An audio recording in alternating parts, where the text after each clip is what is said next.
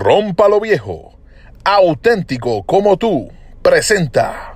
Este, Mark, ¿cómo empiezas en la música? ¿Por qué decides ir a la música cuando tú decides que vas a ser un cantante? ¿Cuándo esto entra por primera vez en tu, en tu mente? No, no, fíjate, eh, eh, la manera más fácil de, de expresarme eh, tiene que ser, yo nací para cantar, a mí no había otra cosa, ¿me entiendes? Desde mi niñez, mi papá, eh, siendo músico, cantante y compositor, siempre, siempre se pasaba cantando en casa. Eh, desde que yo tenía 4 o 5 años. Esto es Nueva York. Sí, en Nueva York. Eh, la primera canción que yo aprendí fue a los 5 años, El Sorsal. El Sorsal. Sí, El Gallito de Manatí. Ok, ok. Eh, cuando era joven nunca me olvido, vivía en un rancho bajo un sorsal. A los 5 años. Yo tenía dos shows. Uno a las 6 y media y otro a las 8 y media. Dos sets. Encima de la mesa en el comedor. Ok. ¿Me entiendes? So, yo nací para cantar. Eh,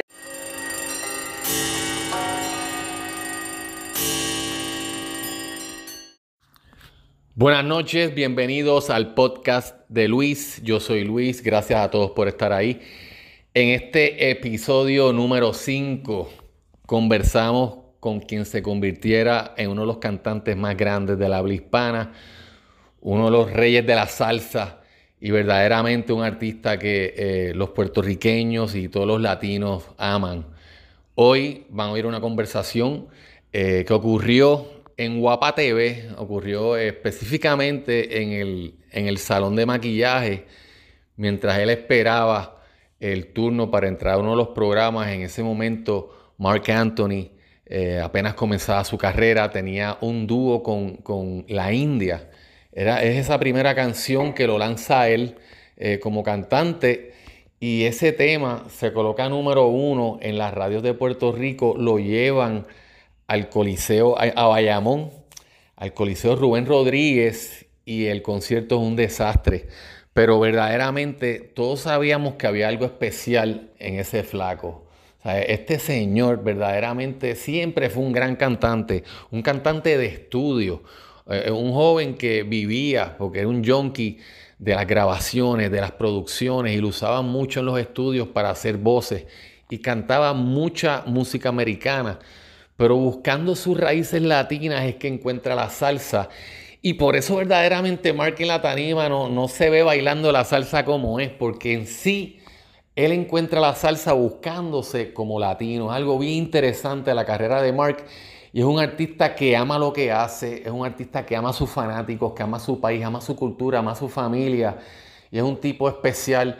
Eh, me gustó que triunfara, sentí que iba a triunfar porque fue sincero en la entrevista eh, eh, van a sentir que hay mucha gente hablando, hay gente alrededor de nosotros, porque no es el gran Mark, es un flaco que sí estaba pegado con la India, estaban en promoción de ese concierto y verdaderamente todavía no tenía el respeto y todavía no era esa estrella que hoy sabemos ya que es. Así que espero disfruten esta entrevista en un momento bien bonito porque verdaderamente eh, el ser humano obviamente cambia, es imposible que Marc Anthony se mantuviera o cualquier artista que, que llega a esos niveles se mantengan iguales porque el ser humano, las experiencias de la vida hacen que uno cambie. Uno sigue siendo el mismo, pero verdaderamente uno se enriquece y uno empieza a ver las cosas diferentes y uno vive diferente. Y, pues por eso es que para mí esta primera temporada del podcast eh, se la voy a dedicar a esas primeras entrevistas de, de mi carrera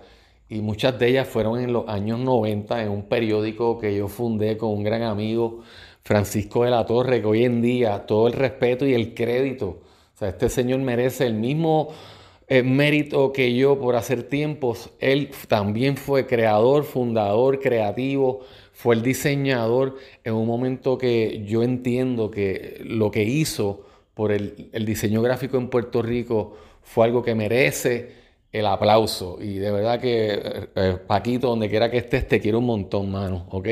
Y nos vamos a volver a ver. Pero anyway, este momento, eh, es que todas estas entrevistas fueron en ese momento de mi vida, en los 90, cuando estábamos haciendo este periódico en Puerto Rico. Y ese mismo momento la industria discográfica estaba en su peak y estas entrevistas, por lo tanto, son interesantes porque uno siente una realidad, una sinceridad hay un hambre en la voz de Mark, ¿entiendes? Y por eso es que yo creo que se la van a disfrutar un montón. Así que, sin hablar más, nos fuimos con el episodio número 5 del podcast de Luis, Mark Anthony, desde, los, el salón de maquillaje de Guapa TV. Ok, así que nos fuimos, nos vamos con Mark. Gracias por estar ahí, gracias por estar visitando el proyecto. ¿Cómo empiezas en la música? ¿Por qué decides ir a la música cuando tú decides que vas a ser un cantante? ¿Cuándo esto entra por primera vez en tu, en tu mente? Bueno, fíjate, eh, eh, la manera más fácil de, expresarme eh, tiene que ser, yo nací para cantar. Para mí no había otra cosa, ¿me entiendes? Desde mi niñez, mi papá, eh, siendo músico, cantante y compositor, siempre, siempre se pasaba cantando en casa.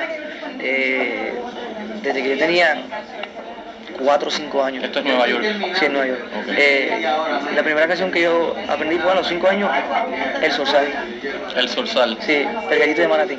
Ok, ok. Eh, cuando era joven nunca me olvido, vivía en un rancho bajo un sorsal. A los 5 años. Yo tenía dos shows. Uno a las 6 y media y otro a las 8 y media. Dos sets. Encima de la mesa en el comedor. Ok.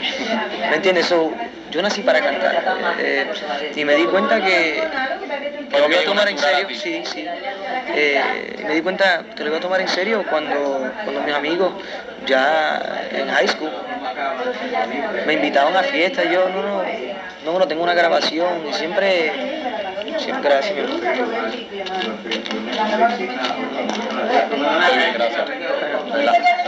Eh, y me di cuenta que, que- que algo estaba pasando. Exacto, que, que había algo especial, tenías talento en ese No. momento. O, si no eso, que yo sabía en ese momento que esto es lo que yo quería. Exacto, Ajá, exacto. Que no eran las iguales a cualquier muchacho de esa edad. Tú estás Exacto. tripeando con el negocio. Ajá. Y no tanto el dinero, sino poner tu voz en ese plástico. Eso es. ¿Y, y cuándo es que, sabes, quién es la primera persona que reconoce tu talento y te da la confianza para decir, sí, Mark, tú vas a ser un gran cantante? Hay un, em, ¿Cuándo sucede esto? un- yo a, lo- a los 12 años, Ok. yo formaba parte de, de, de un... O sea que antes, perdóname, antes de los 12 años ya tú sabes que esta va a ser tu profesión, pero en este momento es que ya te reafirma alguien de afuera que... Ajá, exacto. Eh, pero como dije, yo, yo nunca tomé la decisión de ser cantante, sino yo nací para cantar. Exacto. Esa es la diferencia. O sea que primero, primero sabías que iba a ser cantante antes que cantautor, antes de escribir una canción. no estoy seguro de... de- Primero la voz, lo que... antes de ser estudiante, ¿me entiendes? Eh, antes de ser, tú sabes, la primera cosa que, que yo aprendí en mi vida fue cantar, ¿me entiendes? Pero eh, hay uno que se llama eh, David Harris, quien era el director de un programa eh, After School, después de la escuela. Yo a los 12 años, él era productor también y, y él llama a ser un, un- un- Eh, so, Dave- David Harris, eh, y- y él era productor y él me preguntó cómo te gustaría cantar coro, porque yo siempre me pasaba cantando eh, Air Supply, eh, Journey, Esas fueron tus influencias, las primeras influencias tuyas fueron americanas. sí. Fíjate, no, primero mi papá, Papá, que es latino, papá, ¿dónde? de Yauco. Ella es puertorriqueño. Ahí viene tu, tu, tu unión a Puerto Rico, tu mamá es americana. No, También boricua. de Yauco. Los dos son de Yauco Sí, y te va. van a Nueva York a vivir y ahí es que naces tú. Sí. Ok, ok. Eh, entonces, eh, so David Harris me invitó al estudio para cantar coro en unos demos y ahí empezó. Y, y me gané mis primeros 20 de pesos y desde ese día, Ok, una preguntita. ¿Por qué, si tienes el talento y tienes la voz para, atacar, para cantar géneros más comerciales, por qué te das como un género como la salsa, que en un momento dado, aparte de Rubén Blades, es un, género que no es tan comercial, un género que en los 90, cuando tú entras en la escena, quizás sí era comercial, pero yo creo que hay géneros que estaban más, tú sabes, más, más a tu alcance para entrar rápido y ser un- una estrella, tú sabes. fíjate, porque Un Luis Miguel, un, ese tipo de... de cuando yo decidí... eh, ¿Por qué el género? Cuando yo decidí cantar en tipo de salsa fue porque me di cuenta que tenía tanto y tanto que aprender de mis raíces, de mi música, de mi isla, de mi gente, de mi eh, de donde viene mi abuelo, ¿sabes? mi madre, mi papá. eh, porque yo, yo nací y me crié Nueva York demasiado americanizada. ¿Me entiendes? Eh, yo tenía una inquietud, no, no sé, algo, algo en mí como, bueno, hace falta algo. ¿Me entiendes? Porque yo cantaba para el mercado americano antes pero no me llenaba. Exacto, exacto. O sea que, perdón que te interrumpa, cuando yo entrevisto a un americano, no puedo. O sea, estuve, después de haber entrevistado tanto latinoamericanos, porque uno viene con esta pasión de verla hacer el trabajo. Sí, uno sí. está aquí comiendo mierda. De repente yo entrevisto a la, a guitarra número uno de Estados Unidos, que es Steve Vai, el que le, a David Lee Roth Sí, y Frank. Zappa. Y se lo dije a Steve, no se lo dije, pero lo sentía y hice una buena entrevista. Pero yo sentí, no lo que estoy sintiendo ahora, ¿entiendes? Y dije, pues carajo, me voy con los latinos porque es ahí que yo estoy. Porque ahora es Y- nuestro momento. No, no, no, sí. eh, y me di cuenta muy, muy rápido, eh, pronto después de, tomar la decisión, de que nada me llena como nuestra música. mano. Nada, nada, nada. Y fíjate, eh, eh, para ser otro cantante, tú sabes, en los Estados Unidos, para eso representar mi gente, hermano. Y, yo le doy las gracias a Dios por darme la oportunidad día tras día, noche tras, tras noche, para darme la, la oportunidad de hacer eso. Eh, porque, ¿para qué vivir, me entiendes? ¿Para qué? Eh, pero me di cuenta de eso muy pronto, después de tomar la decisión. Y yo, no, no, cada cinco minutos le doy las gracias a Dios. Tremendo, tremendo. Yo también, yo me alegro que Hasta- haya un exponente hasta- como en la salsa yo, como tú. yo, yo te le doy las gracias a Dios.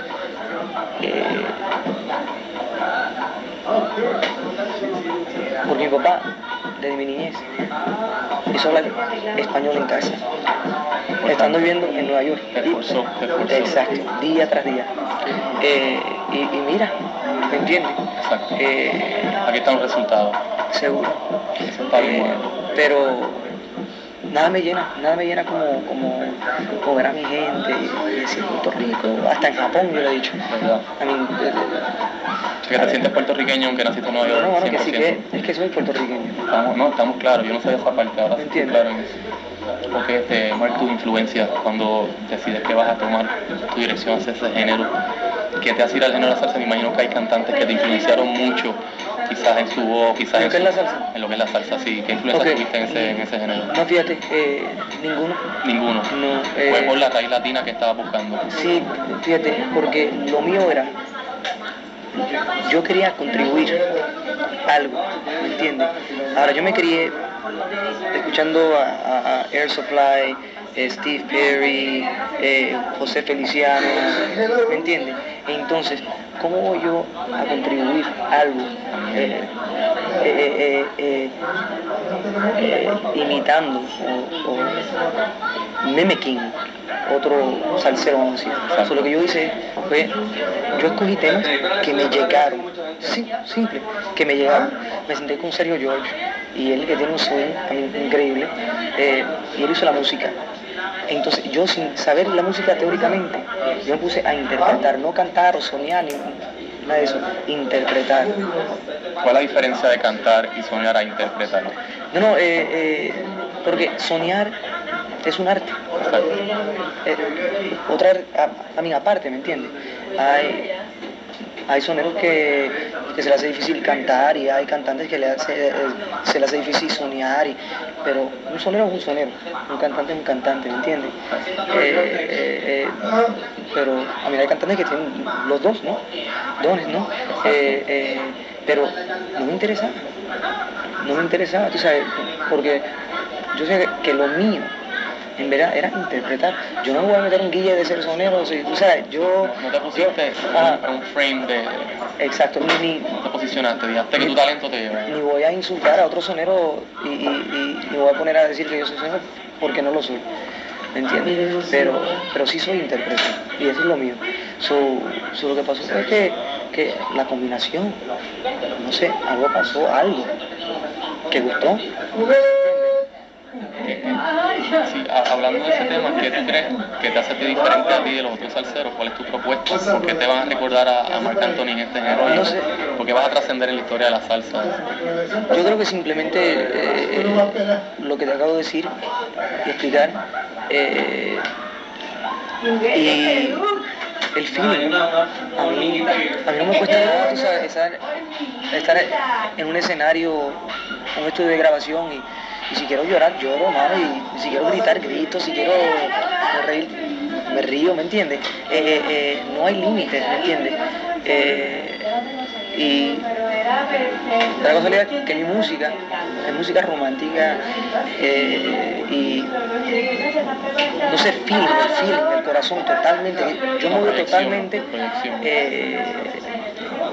y en cada grabación, fíjate, cada día, cada grabación en mi, último disco, vamos a decir, eh, representa ese día en mi vida. Si yo hubiese cantado Nadie como hoy, el día siguiente, quién sabe cómo hubiese exacto, salido. ¿Me ¿Me entiendes? Pasa el jazz de una manera, el jazz tú nunca sabes cómo va a sonar. Ajá, exacto. ¿Me entiendes? So, so, no sé, una combinación de cosas. Eh, y la casualidad que, que el gusto mío en estos días el gusto del público en general, ¿me entiendes? Yo, creo que tiene que ver mucho que no estás, ¿sabes?, presionando a la gente a algo. Y eso es lo que la gente está cansada de que les digan qué tienen que hacer, ¿me entiendes? Y sienten que es un producto bien diferente, que no ha seguido un patrón. Y eso es lo que yo creo que... Y, me criticaron mucho en el principio, pero, mano, yo, yo feliz y contento de la vida que, que yo, primero que todo, logré terminar el primer disco, ¿me entiendes? Yo, está bien, ¿sabes? Yo hice esta música y aprendí mucho. ¿Qué es el primer disco, Mike? ¿Cuántas canciones escribiste o, todavía no estás en esa etapa? No, eh, acabo de componer una canción con Omar Alfano, un compositor increíble. Eh, para este último disco. Para las Olimpiadas. Ok, ah, tremendo. So, so estoy... Para las Olimpiadas. Sí. Ese tema se usa el nombre. Eh, tema... eh, forma parte de, de del disco Voces Unidas. ok, ok, ¿Entiendes? Entiendo. Eh, ¿Y, ese, ¿Y, ese, tema eres tú cantando solo? Sí, okay. sí solo. Eh, ese disco, ese tema es de Mark. En tiempo de balada. Nítido, nítido. en tiempo de balada también, no es salsa. Tú sabes lo que yo creo, Mark, aunque quizás la letra no la estás escribiendo tú, yo entiendo que hoy en día, número uno, los grandes políticos y todos estos líderes no han fallado. O sea, yo creo que hay un movimiento en, en, en las clases sociales, en la juventud, y de repente los líderes son ustedes. Es lo único que nos queda, son esas figuras que ellos están viendo y es lo último, en lo que último que creemos. Yo creo que, aunque quizás ahora mismo no estás escribiendo, yo creo que tienes mucha oportunidad de llevar ese mensaje, de llevar a la gente latina que hay que sentirse orgulloso de lo que son, es exactamente lo que tú estás haciendo. Seguro, yo, yo, fíjate, yo en verdad, yo sentado aquí como hombre, te puedo decir que, de que, de que yo estoy tan y tan orgulloso del trabajo que he hecho hasta ahora. Yo soy una persona sana, a, mí, trabajador, pero que lo puedo hacer en nombre de Puerto Rico y de los latinos en general. ¿Me entiendes? Porque yo muy, muy, eh, muy bien puedo vivir mi vida sin ser representante, pero, sabes, eh, a mí pago el carro, la renta, que tú lo otro, ¿me entiendes? Puedo vivir así sin, sin, sin representar a... Ajá. Pero cuando lo que tú haces a tu gente, no hay nada en el mundo como eso, ¿me entiendes? Pero también eso da miedo. Eso da responsabilidad. Una responsabilidad inmensa. Pero yo sé que voy a estar bien conmigo mismo. Eh, porque cada decisión, cada decisión que tomo, cada, sí, ¿me, entiendes? Eh, lo hago como latino, lo hago como puertorriqueño, como Mark, como, ¿me entiendes? No es eh, simplemente el negocio, así. Ok, voy a, ir, voy a entrar en otro tema, me gustaría hablar un poquito de esto para que otras personas te puedan entrevistar, ¿ok? ¿Cómo llegas al cine? Ok, sí. ¿Cómo llegas al cine? ¿Te buscan en un casting o tú estás buscando eso porque lo viste en otros latinoamericanos que venían de la salsa? Rubén. ¿Te influenció Rubén que hizo lo del cine? Fíjate, Rubén ha sido una influencia increíble en mi vida, eh, como amigo. Eh, pero, como te dije antes, yo nací para cantar, ¿verdad? Eh, no es que lo quise, no es que lo quería, o sea, para mí, mi cuerpo, todo, todo, todo, para músico. Eh, ahora, lo que es la, actuación es algo que yo siempre quise hacer. ¿Me entiendes? Eso era desde que tenía los 5 años aquello. No, no, no. ¿En eh, qué momento llega la actuación a tu mente? Sí, la, no, no, la, la, la primera cosa que, Porque lo viste natural porque cuando tú cantas... además de la música, la única cosa que, que, que agarró mi interés fue el cine. ¿Me entiendes? ¿Qué te gustó tanto del cine? Eh, no sé, estaba fascinado. eh, La cantidad de gente que le llega. No, no, no, con el proceso, eh, eh, eh, la posibilidad de, de, de, ser otra persona. ¿me entiendes? Exacto. La mente de otra persona y, y, y ¿sabes? Todo, todo, todo, ¿me entiendes? Voy al grano. Esta pregunta es de la última película tuya. De, la- de todas las escenas que hiciste siempre, yo fui actor, yo te conocí a Telemundo una vez con Tito Negrón. Cuando te dieron la primer hit ese bien pegado, yo trabajaba en la pensión de Doña Tere.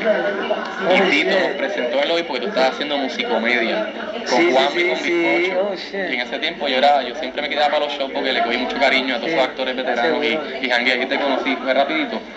De esa última película, después que tuviste la película, ¿cuál tú crees que fue la escena que mejor hiteaste? Porque yo sé que hay escenas que, coño, mano, me cago en 10 porque no tuve en edición. Sí, sí, sí. Pero otras escenas que dices, yes, Sí, sí. la hiteé. ¿Qué Sí. escena fue esa para que cuando la gente vea la película diga, coño, ok, Mark, te, te entiendo"? Creo que es, y por muchas razones, la, la escena final, La escena final. En el apartamento, ¿Con qué actor? con Tom Berenger. Con Tom, coño, eso está bueno. Eh, Tom Berenger es en ese momento el bueno, Sí, viene a bustearte. Ajá. Ok. Y yo el malo. Eh, esa escena, yo siendo chiquito, tú sabes, tenía que llenar el cuarto de temor, ¿me entiendes? Y Tom Brady siendo un hombre grande con su... eh, y esa escena fue la escena más difícil, pero cuando la vi, Clarity. logré todo, That's great. you know, sé I mean, feeling. from the facial movements, you know, eh, eh, eh, No te quedaste corto. No. Tú sentiste que lo ¿sabes? Y que estuviste al nivel de Tom. Que cuando la gente la vea va a decir, timing, ritmo, superior de verdad. superior eh, eh, en el papel, ¿no? Ajá, ajá, sí. Porque, Sí, verá tu escena. yeah, yeah, it called for it. Okay. He had to be scared. No, no, ¿Entiendes? that's great. I can,